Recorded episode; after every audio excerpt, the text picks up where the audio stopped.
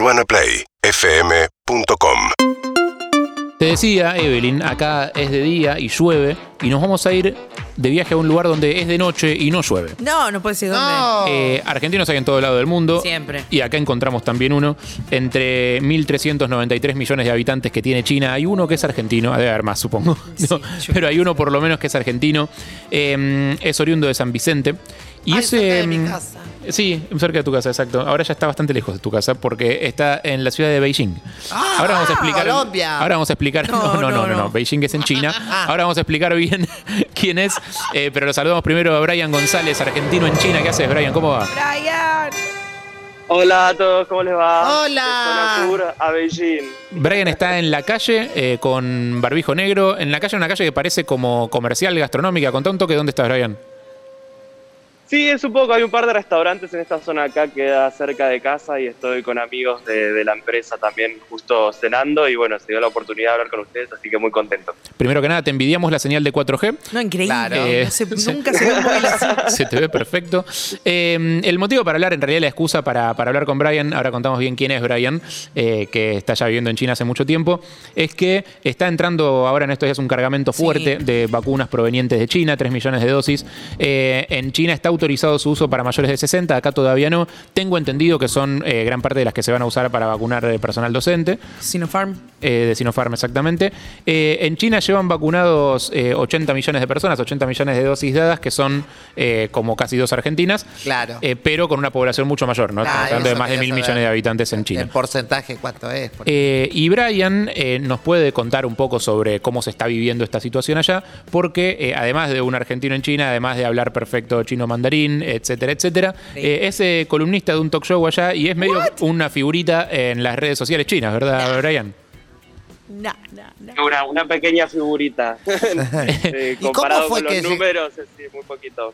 ¿Cómo fue Sí. que llegaste a vivir ahí desde, desde San Vicente, por decir acá en Argentina? De San Vicente me, te digo porque me- yo soy de Adrogué, así que me queda muy cerca. Sí, exacto. Nunca se sí, me sí. ocurrió. ¿Y cómo es que aprendiste el, aprendiste el idioma para ir? ¿Ya tenías proyecto o fue todo medio lo que el destino fue guiando? Yo creo que todo fue el destino, la verdad, porque nosotros de zona sur sabemos que quizás la única conexión que tenemos con China es el supermercado chino.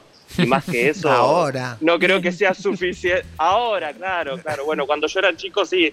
en la década del 90 ni siquiera había supermercados chinos, empezaron en, en los 2000 casi, ¿no? Claro. Entonces, bueno, pero no fue esa la razón por la cual empecé a estudiar el idioma. Empecé a estudiar a los 15 años Ah. y me encantó, fue un idioma que me atrapó muchísimo. Imagínate, estudiaba los sábados y me tomaba el tren desde Alejandro Cor hasta, hasta Constitución y después el subte hasta llegar a Villa Crespo, así que eran dos horas de viaje y todo. Y a los cinco meses participé en un concurso de idioma chino que se llama eh, Puente Chino. Y ahí saqué el primer puesto, entonces me gané una beca para poder venir a China. Pero Ah. como era muy chico, tenía 15 años, tenía que cumplir los 18 para poder hacer efectiva la beca y a los 18 me vine. Eh, y eso fue en el 2009. Pero no es un idioma como muy, muy, muy difícil. ¿Cuánto tiempo tardas en dominarlo eh, a nivel conversación, poder ir allá y charlar con, con un chino? Bueno, yo había estudiado tres años en Argentina y la verdad que mi nivel era básico, muy básico, pero luego de estar acá seis meses, ahí me solté eh, para hablar con la gente y, y yo creo que al año de estar acá ya era fluido en el idioma y ya no tenía ningún problema. Pero el chino y el Sí, chino sí, sí. mandarín no son dos mundillos distintos o van de la mano. El, el mandarín es como se lo conoce en Occidente, acá se lo conoce como la lengua común, es el idioma oficial de China, ¿no? Ok. Y después China está lleno de dialectos. El, a ver, es como si a veces es una diferencia como el porteño y el cordobés, pero hay Mm. veces que una diferencia como el español y el portugués, y a veces una diferencia que es como el español y, Y el no vasco, el inglés o el ruso o el vasco. sí, sí, Uh. sí, totalmente. Eh, o, sea que, o sea que Entonces, dentro en- de la misma país China. se habla el idioma O sea, dentro de la misma. China hay gente que no entiende, que no, no se entiende entre sí, digamos, según sus dialectos. Tremendo. Bueno, últimamente se, se, trató mucho el tema de la que todo el mundo puede hablar, o sea, toda China puede hablar el, el idioma mandarín, ¿verdad? Eh, pero pasaba que hace varias décadas la única forma que tenían de comunicarse eh, entre un dialecto y otro era a través de la escritura. Entonces había reuniones de lugares que hablaban solamente dialectos y se comunicaban con pizarras y así escribían lo que querían decir y así se comunicaban. Y la verdad que la, eh, la unificación de China en, en, ese sentido del idioma también fue muy importante y muy beneficioso también para el desarrollo, porque imagínense que eh, hablar con otra, con otra provincia es muy importante también para hacer negocios y demás, ¿verdad? Obvio, claro. Brian González es argentino, vive en China y es columnista de un talk show que se llama Informal Talks en Hubei TV, que es eh, la TV pública china. ¿Cómo llegas a ser columnista de un talk show allá? Porque vos no fuiste a dedicarte a eso. No, exactamente. Yo vine a estudiar, primero estudié idioma chino, luego estudié comercio exterior, pero cuando estaba haciendo la maestría eh, hubo un casting de gente, o sea, vino la gente del programa a buscar gente a mi universidad, a buscar panelistas en mi universidad y bueno, fui seleccionado por ser argentino, hablar bien y, y, y bueno, a, algo les habrá gustado. Y bueno, y esto fue hace seis años que empecé con ello. ¿Y de qué hablas en tu columna? Y, y bueno, hablamos de todo porque son temas de actualidad y el público, el target, es, eh, alumno, eh, son alumnos universitarios principalmente y jóvenes, ¿verdad? Entonces tenemos, muchos de los seguidores son eh, chicos del secundario como gente joven hasta los 30 años más o menos. ¿Y es parecida Así a la tele china? A la tele hemos hablado de todos. Eh, yo creo que hay en Argentina se habla mucho más de, de, todo y es como que no hay filtros para nada, ¿no? Es como que eh, también se habla, hay muchas palabrotas y acá no se puede decir mm. tanto porque por una, por una cosa así como más, hay que tener más cuidado todo eso, pero, pero básicamente se ha, en nuestro programa incluso hemos hablado de un montón de cosas súper interesantes como por ejemplo, educación sexual, que eso nos, en otros programas no se había hablado, wow. o, o, por ejemplo, ahora, Lizzy, nos, o sea, no sabes el, el, orgullo que es estar hablando con vos, porque el, vamos a estar grabando el mes que viene, y eh, en nuestro, uno de los tópicos es la tolerancia, la que ah. vamos a estar hablando. Y justamente nos preguntaban si en, su país, en sus países había eh, conductores de la comunidad LGBTI y, y, yo te puse como ejemplo, así que ojalá pueda salir al aire eh, tu ejemplo. Ah, ojalá. Así que, y si puedo salir al aire ojalá. yo también. Bárbaro. Tal cual, estaría Bueno, eh, meterle una, una aparición en la tele china sería espectacular. Ay, me vuelvo loca. Ya salí en la TV de Estados Unidos. Pará, Brian, en serio, vamos a hacer suceder esto. Necesitamos que Lizzie salga sí, en la tele si china. Y si podemos salir, y si podemos salir mientras estamos acá en el programa, genial. Un duplex. Tal cual. Un Pará, ¿a qué, a qué hora, ¿a qué hora tenés genial. el programa vos? Bueno, nosotros tenemos que grabarlo, lo estamos grabando en, en abril recién. Entonces se va, eh, va a tener un periodo de edición y demás porque es como es un programa grabado, no es en vivo y en directo, así que quizás sale recién en mayo. Buenísimo. Brian, Pero consulta, sí. ¿qué, ah, ¿qué onda? ¿Hay mucha representación uh -huh. de gente de Occidente en la tele de allá? Porque me da la sensación de que cuando vamos somos como una cosa rarísima a la cual tienen que tocar y, y sacarle fotos, por, por experiencia de muchos amigos y amigas que han estado allá también.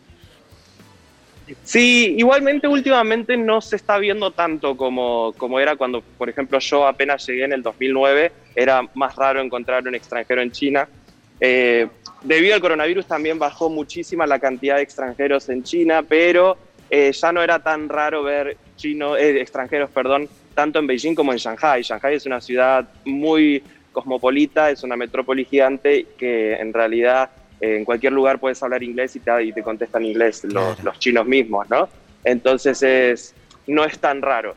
Pero, pero sí, en, en, zonas rurales, por ejemplo, sí es muy raro ver extranjeros. ¿Y, y como conductor de la tele china, ¿tenés canje? ¿Cosas? ¿De qué cosas tenés canje?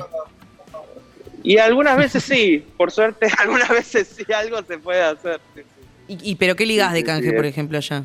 Que no, que no haya acá. Eh, que no haya allá. Uy, no, ahora no se me ocurre, pero bueno, ropa, bueno, pero allá también hay ropa. Ah, sí, no, bueno. es todo lo mismo, básicamente. Claro, claro. No, no, en realidad sí, es lo mismo. Es lo mismo es, es, estamos, estamos vestidos iguales. Es, y ahora es alguna bebida ahora, sí. exótica. No, Metiéndote un poco en el tema de las eh, vacunas, bueno, a mí se me...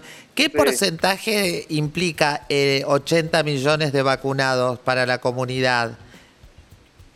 Eh, o sea, muy poquito, bien, es, es, muy poquito, poquito el porcentaje, o sea, es un, 1 sobre 14, digamos, es muy poquito, pero lo que sucede es que acá no hay contagios. Ah, Esa es la diferencia. ¿Por, o, por ejemplo, Wuhan, Wuhan hoy en día es la ciudad más segura del mundo eh, hace meses que no tiene un caso positivo de coronavirus. ¿Y por qué es eso? Y por el control que se hizo eh, de la pandemia y la cantidad de testeos que se hacen. Yo siempre pongo un caso muy ejemplar de una ciudad que se llama Kashgar, en la cual hubo un solo caso positivo y se, y se, eh, se testeó a toda la ciudad. Cuatro millones y medio de habitantes, porque las ciudades chinas, imagínense, son muy populosas.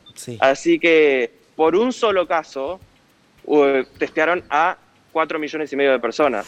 Y, por ejemplo, Wuhan, cuando terminó su cuarentena, se testeó a toda la ciudad. Entonces, en dos semanas testearon a 13 millones de habitantes. Imagínense la cantidad de, O sea, solo China lo puede hacer a eso. Así que es impresionante. Eh, Brian, eh, me voy a tu mundo personal. A eh, nivel de tu inserción en China, tus amigos, los amigos con los que dijiste que estás ahí, ¿son amigos occidentales por él o son amigos chinos? Occidentales y chinos, ambos. acá tengo una amiga que me, está, acá, tengo una amiga, Acá tengo una amiga que es la que me está sosteniendo el celular, que acá está. Que hola, hola. ¿me escucharon? Ahí te dicen hola. Ella es occidental. Hola. ella es occidental, ella es, ella es americana. Sí, sí, sí. Eh, y, en realidad te pregunté esto porque quería saber, viste que eh, eh, hay, una cosa que le pasa mucho a los argentinos afuera, que es eh, extrañan algunas cosas de acá, extrañan la calidez, el tipo de relación que tenemos nosotros, el tipo de amistad, etcétera. Digo, ¿cómo funciona allá? ¿Cómo son los chinos en ese sentido? mira, yo siempre uso una frase muy, yo creo que le da justo en la tecla de lo que es, es que los chinos son latinos pero tímidos. Esa es la cómo, cómo se describe, ¿no? Quizás eh, es, es, totalmente así, porque por ejemplo ahora estamos en un restaurante que hay karaoke, por ejemplo, en el mismo restaurante, y cada uno tiene su, eh, su habitación con su mesa y su pantalla de karaoke, y ahí están todos súper contentos, tomando, comiendo, así muy latino la cosa, pero no es como que están en un boliche y todo el mundo bailando. ¿Me explico? Esa, esa es como la diferencia que hay. Entonces es como que son latinos, como se divierten, pero tímidos. En, grupos, claro, en grupos con confianza. ¿Escabia mucho el chino? Exacto. Sí, un montón. ¿Qué, es, parte lo que más se toma? Cerveza se toma muchísimo. y después, bueno, ahora está entrando mucho el, vino. Está entrando mucho el vino. y después el, lo que también se toma muchísimo es el alcohol de, arroz y cereales, que bueno, que es el licor de acá típico. Ay, qué rico. Que eso sí también se toma un montón. El tema, el tema barbijos en China es como clásico, ¿no? Desde toda la vida, no cambió nada ahora. Exacto, aquí se utiliza mucho más justamente porque todavía estamos en eh, pandemia, obviamente, y los chinos se cuidan mucho, pero eh, antiguamente yo estando acá no era raro ver gente con barbijo, incluso yo ponerme barbijo cuando viajaba en avión o cuando iba a un hospital o cuando eh, tenía un resfriado, es súper normal, o sea, tener ah, barbijo. Eh, hace un rato estaban preguntando, bueno, de la noche, yo quiero saber qué música llega allá. ¿Llega música latina? ¿Qué llega? ¿Le dan bola al reggaetón? ¿Algún artista argentino? ¿Eh? De todo, de todo llega. Eh, música en español también. Y, no, si llega, quiero decir, si vas por la calle y se alisa a bailar y te pasan un J Balvin en el boliche, ¿entendés? O nada, o son más. Sí, sí, a veces que sí, sí, sí, sí, sí, totalmente, totalmente. A veces pasa, sí, sí. Igual son más de la electrónica, los lugares que son puramente mm. chinos, es más de la electrónica, ¿no? Pero hay lugares específicos que eh, si te gusta la salsa, bueno, vas a ese lugar, o si te gusta, no sé, reggaetón, vas a tal lugar o si te gusta la el, electrónica o tecno vas a otro, exactamente. Y hablabas que en el informe del programa que saldría en mayo y que voy a grabar ahora en abril, eh, al toque, al toque. Eh, me, me, interesa saber cómo es la vida LGTBI ahí. O sea, cómo es para una chica trans, se ve habitualmente. Eh, hay mucho, a ver, hay mucho desconocimiento desde el occidente de cómo es China, ¿no? Eh, lo que sucede en China es que em, si vos no me afecta lo que hagas, a mí no me molesta, o sea, no me molesta y no, me incumbe lo que hagas. Quizás la presión que hay es una presión más familiar. Exacto. Porque el chino, el seno familiar es muy, es muy fuerte y es mucha la presión que se ejerce desde la familia para casarse, tener hijos y demás. Por eso mucha gente de la, de la comunidad lo que hace es casarse, pero eh, solamente para mostrarle al mundo, pero siguen haciendo su vida como quieran. ¿Era en China que, ocurría que había un cupo de, hijos para tener por familia? En su momento. En su momento ya no hay más. Sí, sí, en su momento era solamente un mm. hijo, después se, se, o sea, se agrandó a dos, y, pero depende también de la zona rural, depende de la minoría étnica, depende si es la ciudad. Es muy complicado. A China no se puede decir, bueno, es así en todo el país, porque en realidad es, es difícil de, medio mundo, es gigante, son miles, de, miles de millones. Más de mil millones de personas. Es, es, es, América y Europa junto en población, imaginémonos. Ah. O sea, una locura. ¿Qué extraña Brian de Argentina? Lo que extraño, bueno, cuando llueve, que está lloviendo ahí, son las tortas fritas, por ejemplo. Eso es extraño un montón. Listo, ahí tenés el negocio. el negocio de tortas fritas en China, ya está. Recontra. Sí. Por ahí. Claro, y tortas fritas con mate cocido, eso es fantástico. Y, bueno, por ejemplo, lo de las bebidas que estaban diciendo, últimamente hay una bebida energizante de sabor a mate acá, o sea mm. que es lo más nuevo y lo más parecido de Argentina. Y últimamente se está abriendo un montón para Argentina y eso está muy bueno, la verdad, porque llega cada vez más vino argentino, llega cada vez más productos de Argentina. Perfecto, ustedes mandan vacunas. Nosotros les mandamos vino. Bueno, todo le mandamos lo que quiera. Con eso estamos bien. Era Brian González, argentino en, China, eh, figura en redes sociales que no conocemos, como Weibo o Billy por ejemplo. Billy eh, Billy. Billy como las bolas de Billy, ¿te el documental. En un momento Rihanna no, basta de mentir. basta de mentir. Brian, un abrazo grande, gracias. Un beso. Muchas gracias, que tengan lindo día. Después te dejamos en contacto con, eh, con Lizzie para que arreglen la grabación en abril. Sí, mi nota y mi programa, que cuándo estrenaría. No, no, no hay programa. ¿No, ¿No hace programa en China? Perfecto. Vos tenés que hablar con Gustavo de ese tema. Ah, sí. ¿Gustavo? Después vemos. Seguimos en Instagram y Twitter. Arroba Urbana Play FM.